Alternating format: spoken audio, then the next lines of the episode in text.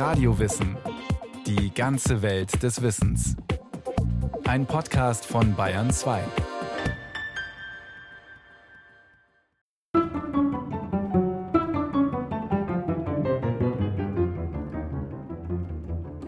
Die erste Idee ist natürlich die Vorstellung von mir selbst als einem absolut freien Wesen. Mit dem freien, selbstbewussten Wesen tritt zugleich eine ganze Welt aus dem Nichts hervor. Die einzig wahre und gedenkbare Schöpfung aus nichts. Ihr seht von selbst, dass hier alle die Ideen nur untergeordnete Ideen einer höheren Idee sind.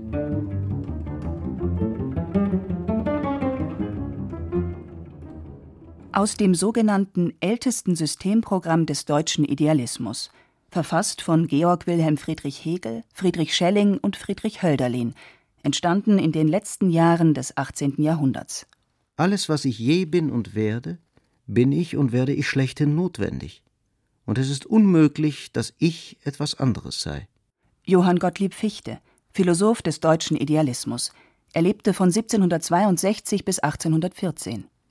Für mich ist der deutsche Idealismus der großartige Versuch, die interne Einheit von Natur und Geist auf den Begriff zu bringen, wie das so schön im deutschen Idealismus äh, geheißen hat. Und das ist etwas, was wir leider in der Gegenwartsphilosophie vergessen haben. Der Bonner Philosophieprofessor Dieter Sturmer.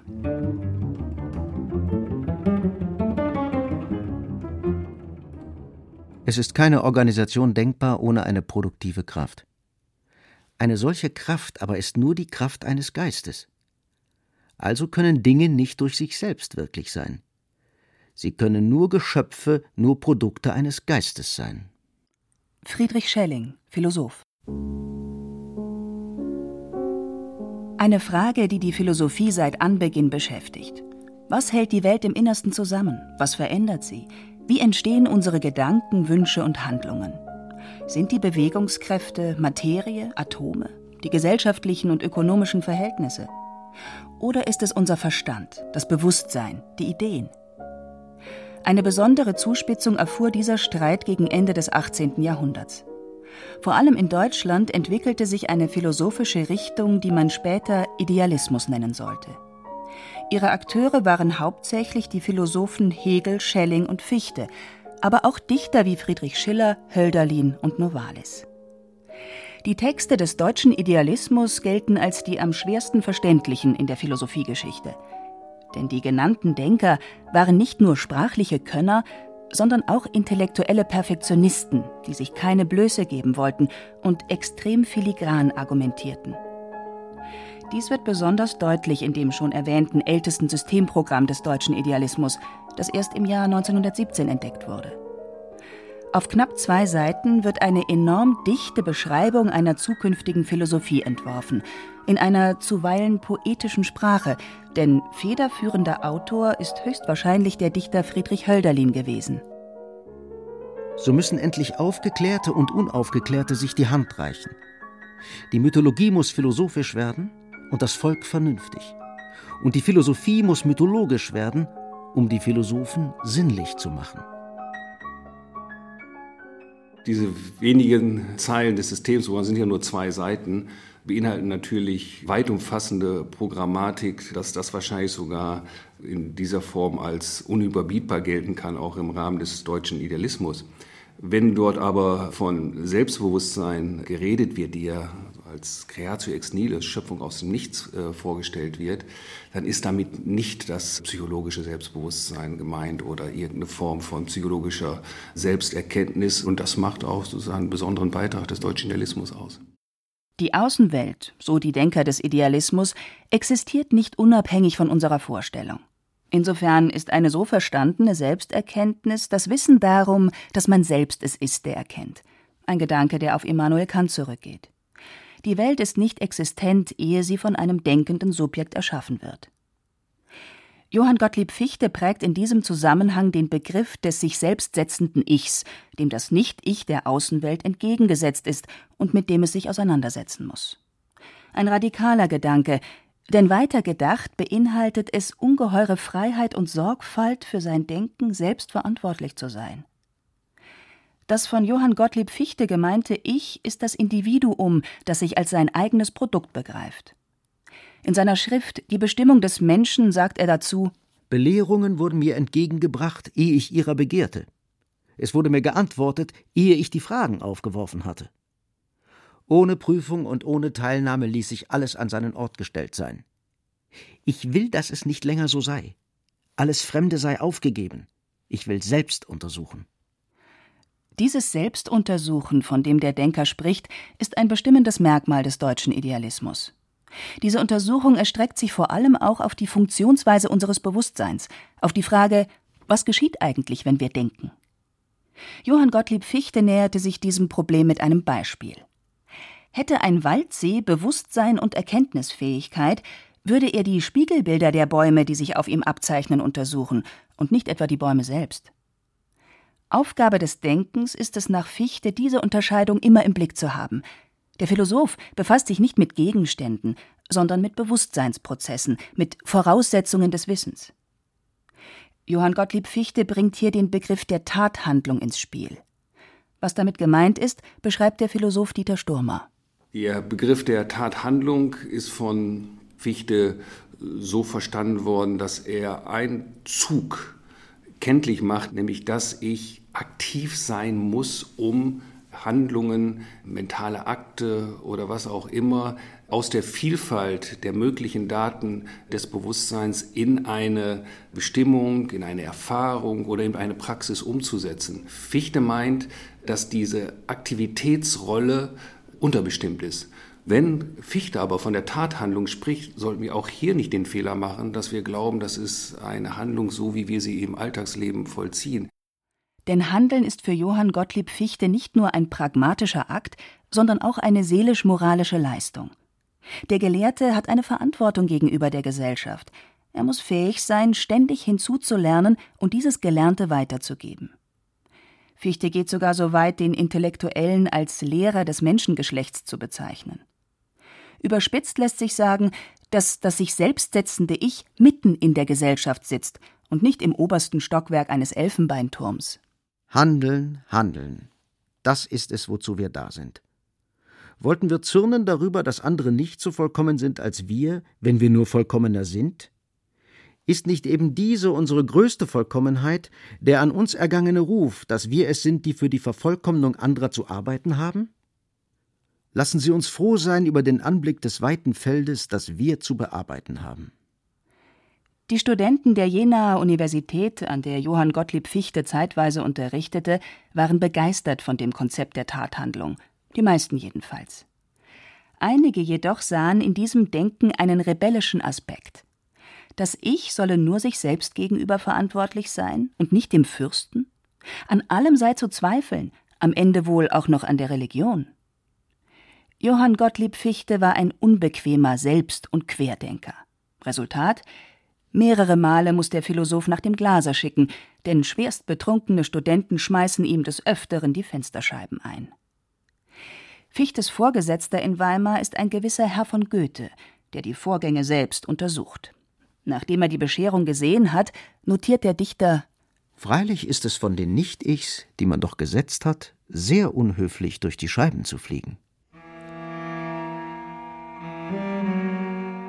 Was den deutschen Idealismus für ungefähr 20 Jahre am Ende des 18. und zu Beginn des 19. Jahrhunderts zur bestimmenden Denkrichtung macht, ist nicht zuletzt die politische Situation in Europa. Der Kontinent ist gebeutelt von den ständigen Kriegen Napoleons, die Welt scheint aus den Fugen. In dieser Situation wirkt es wie ein philosophisches Gegenmittel, dass die Welt von den Denkern des deutschen Idealismus als ein System begriffen wird, als eine Ordnung, die vom Verstand erkannt werden muss. Hinzu kommt, dass nach Auffassung der idealistischen Denker dem Geist niemals seine Autonomie genommen werden kann. Das Ich ist es, was die Welt konstituiert und nicht die politischen oder historischen Verhältnisse. Das Bewusstsein bestimmt das Sein. Es sind Ideen, die uns zu Menschen machen. Alles, was wir außer uns erblicken, ist auch immer nur ein Teil von uns selbst. Man kann sich das vielleicht so vorstellen, dass die Form menschlichen Bewusstseins etwas sehr Einzigartiges ist. Es ist dort eine Präsenz, die eine Umgebung deutet. Und um diese Deutungen zu machen, muss ich aktiv sein. Das ist schon richtig, dass jedes Urteil, auch schon jede Wahrnehmung eben eine Aktivität ist, indem man von einem Zustand zum anderen übergeht. Wahrnehmung ist Aktivität oder fordert sie zumindest heraus. Ersetzt man den Begriff der Wahrnehmung durch den der Empfindsamkeit, so hört man das Echo einer literarischen Bewegung dieser Zeit, die wie kaum eine andere mit dem deutschen Idealismus in Verbindung gebracht werden muss, die Romantik. Dichter wie Friedrich Hölderlin oder Novalis nehmen die Gedanken des Idealismus nicht nur auf, sondern sind selbst idealistische Philosophen, die als Künstler wesentliche Impulse geben. Hören wir noch einmal das wahrscheinlich von Friedrich Hölderlin verfasste Systemprogramm des deutschen Idealismus. Der Philosoph muss ebenso viel ästhetische Kraft besitzen als der Dichter. Die Menschen ohne ästhetischen Sinn sind unsere Buchstabenphilosophen. Die Philosophie des Geistes ist eine ästhetische Philosophie. Die Poesie bekömmt dadurch eine höhere Würde. Sie wird am Ende wieder, was sie am Anfang war. Lehrerin der Menschheit. Ich würde vor allen Dingen für das letzte Jahrzehnt des 18. Jahrhunderts gar keine große Unterscheidung machen zwischen Philosophie der Romantik und deutschen Realismus. Denn wir haben da Figuren wie Novalis, der bedeutende Überlegungen zu Fichte angestellt hat. Hölderlin ist auch jemand, es gibt da noch, noch viele andere Namen, an die man denken kann. Also die 90er Jahre des 18. Jahrhunderts sind dadurch gekennzeichnet, dass hier Romantik und deutscher Realismus in vielen Zügen kaum zu unterscheiden sind.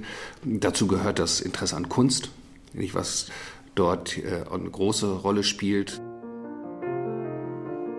Verantwortlich hierfür ist vor allem Friedrich Schelling, der von 1775 bis 1854 lebte und in Jena, Würzburg, München und schließlich Berlin Philosophieprofessor war. Im Unterschied zu Johann Gottlieb Fichte sah er die Außen- und Innenwelt als die zwei Seiten eines Ganzen an. Ich und Natur, das betrachtende Subjekt und das betrachtete Objekt sind lediglich zwei Pole eines Planeten. Identitätsphilosophie nennt Schelling sein System. Die Kunst wird zum Organ der Philosophie erklärt. Eine wichtige Rolle für Schellings Einfluss auf die Romantik spielt jedoch seine Auffassung von der Natur und ihrem Wert für den Menschen, wie er in seinem Buch System des transzendentalen Idealismus beschreibt. Die Natur ist dem Künstler der unvollkommene Widerschein einer Welt, die nicht außer ihm, sondern in ihm existiert. In der Sprache der romantischen Kunst bedeutet dies, Natur und Geist, die Empfindungen des Menschen, ergänzen sich gegenseitig. Gefühle und Stimmungen werden hervorgerufen durch die Betrachtung der Natur, und dies im wörtlichen Sinne, denn sie sind immer schon da. Der Einzelne muss lediglich empfindsamer für die Sprache der Natur und ihrer Schönheiten werden. Was dies für unsere Erkenntnisprozesse bedeutet, erläutert der Karlsruher Philosoph und Schelling-Kenner Frieder Lauxmann. Das Denken und die Erkenntnis muss von innen kommen. Einer der Sätze, die mich ganz besonders beeindruckt haben, dass er gesagt hat, vom Innerlichwerden fängt alles Wissen und Begreifen an. Das heißt, man muss beispielsweise als Historiker die alte Zeit in sich aufleben lassen. Man muss sich versenken in die Zeit, in die alten Zeit. Man muss die Ruinen sehen, man muss die Bilder sehen von damals. Und dann, erst wenn man das verinnerlicht hat, kann man darüber schreiben. Das ist meines Erachtens ein typisch romantischer Gedanke. Philosophie also ist nichts anderes als eine Naturlehre unseres Geistes. Das System der Natur ist zugleich das System unseres Geistes. Und jetzt erst kehrt unser Wissen zum Forschen und Versuchen zurück. Sein Gefühl war ihm das Wichtigste, seine Ahndung, wie er gesagt hat, also Ahnung. Er meinte, der Mensch hat eine Ahnung vom Beginn der Schöpfung her. Es ist also eine zeitübergreifende Jenseitsbindung. Und diese Bindung, die er übrigens auch schon Platon mal beschrieben hat, diese Bindung befähigt ihn, das auszusprechen, was er nicht weiß, was man nicht durch Experimente erforschen kann, sondern er meinte, ich kann mich der Natur nähern, ich kann sie verstehen durch meine Ahnung, durch mein Gefühl, durch meine Einsicht in das Weltganze. Das Leben behält aber am Ende immer Recht. Und so droht denn zuletzt von dieser Seite der Philosophie Gefahr. Die Natur lässt sich nur von innen her, von der Verwandtschaft mit dem eigenen Leben erschließen. Indem der Mensch die Natur erkennt, erkennt er sich selbst. Ein geradezu moderner Gedanke, wenn man an die zeitgenössische Ökologie denkt. Sie begreift die Umwelt als ein lebendiges Wesen, das Schmerzen empfindet, Trost, Fürsorge und Hilfe braucht. Friedrich Schelling beschrieb sehr früh, wie es zu Naturzerstörung und Ausbeutung der Schöpfung als Rohstoffquelle kommen könnte und letztlich auch zur völligen Entfremdung des Menschen von den Bedürfnissen der ihn umgebenden natürlichen Welt. Schellings Philosophie kann verstanden werden als einer der ersten Versuche, die Geteiltheit der Welt in Geist und Natur zu überwinden. Solange ich selbst mit der Natur identisch bin, verstehe ich, was eine lebendige Natur ist, so gut, als ich mein eigenes Leben verstehe. Sobald ich aber mich und mit mir alles Ideale von der Natur trenne, bleibt mir nichts übrig als ein totes Objekt. Und ich höre auf zu begreifen, wie ein Leben außer mir möglich sei. Wenn die Natur zum Objekt gemacht wird, so Friedrich Schelling, dann spaltet sich der Mensch von ihr ab und zerstört eine ursprüngliche Identität. Als Herrscher über die Natur nutzt er sie nur mehr als Naherholungsgebiet und sieht sie nicht mehr als Teil seiner selbst. Die Schöpfung wird ihm fremd, zu einer Ressource, die es auszubeuten gilt. Die Aktualität der philosophischen Warnungen Friedrich Schellings beschreibt Frieda Lauxmann. Das Zukunftsweisende an Schelling ist, dass wir heute genau wieder vor diesem Problem stehen. Überall wird die Vernunft seitens der Naturwissenschaft als das einzig mögliche Erkenntnisorgan, das ist vielleicht nicht der richtige Ausdruck, aber der einzig richtige Erkenntnisweg ist die objektivierbare wissenschaftliche Vernunft.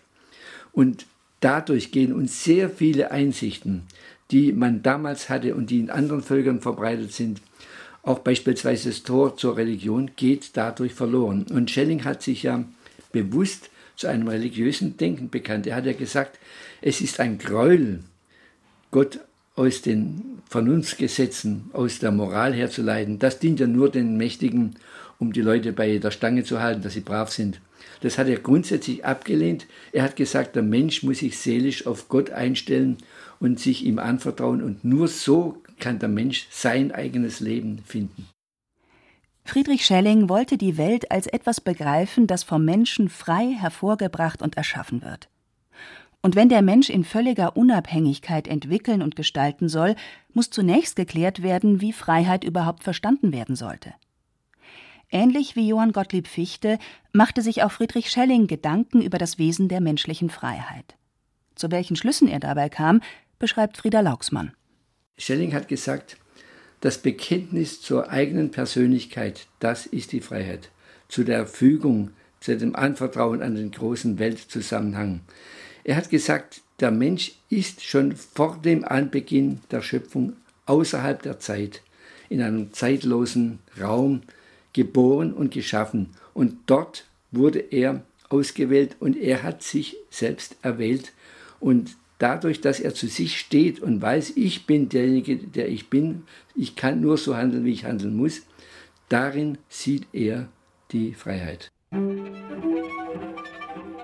Kaum eine philosophische Richtung ist in der Geistesgeschichte so angegriffen worden wie der deutsche Idealismus.